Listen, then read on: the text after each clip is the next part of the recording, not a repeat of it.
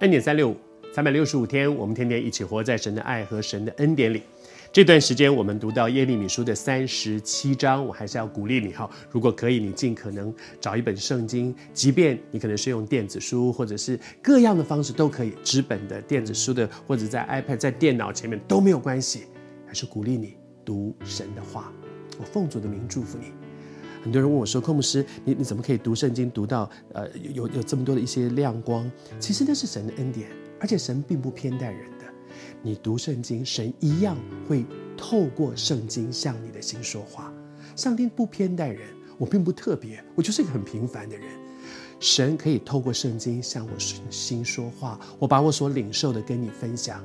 神也可以直接透过圣经向你的心说话，鼓励你读读神的话。”讲到耶利米，在耶利米传讲神要他所说的话的时候，他是付代价的。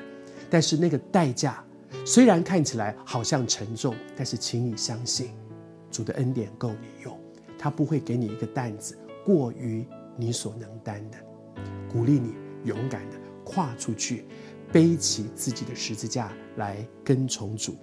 而西底家呢，西底家做了一件事情，我觉得很有意思啊。一方面，他周围的人都很生气，还要去打耶利米啊，把他关起来。他也蛮怕周围这些人的。可是他私下又做了另外一件事：西底家打发人去把耶利米提从那个监牢里面提出来，然后在自己的宫内把他带到那个自己的宫里面，没有外人，只有自己自己的地方。然后呢，私下的问耶利米说：“从耶和华那里有没有什么话告诉你没有啊？有没有什么话？”私下，你知道西底家的心情是很复杂的。一方面，他周围有很多人的声音，他说没有问题的，巴比伦一定会走的，我们会赢的，会走过的。他其实心里我真的相信，他为什么会找人把耶利米找出来，问耶利米说神有没有什么话？因为他知道旁边这些人的声音是假的，他知道的，只是他一方面觉得这些人不可靠，这些人只会说一些我爱听的话，但是这些人说的话根本不负责任。他知道，可是另外一方面呢，他觉得人不可靠，但是又不肯放掉人，他又怕人离开他。这些人虽然不可靠，至少在我旁边同温层里面有一些人比较温暖一点。你也正在面对这样的状况？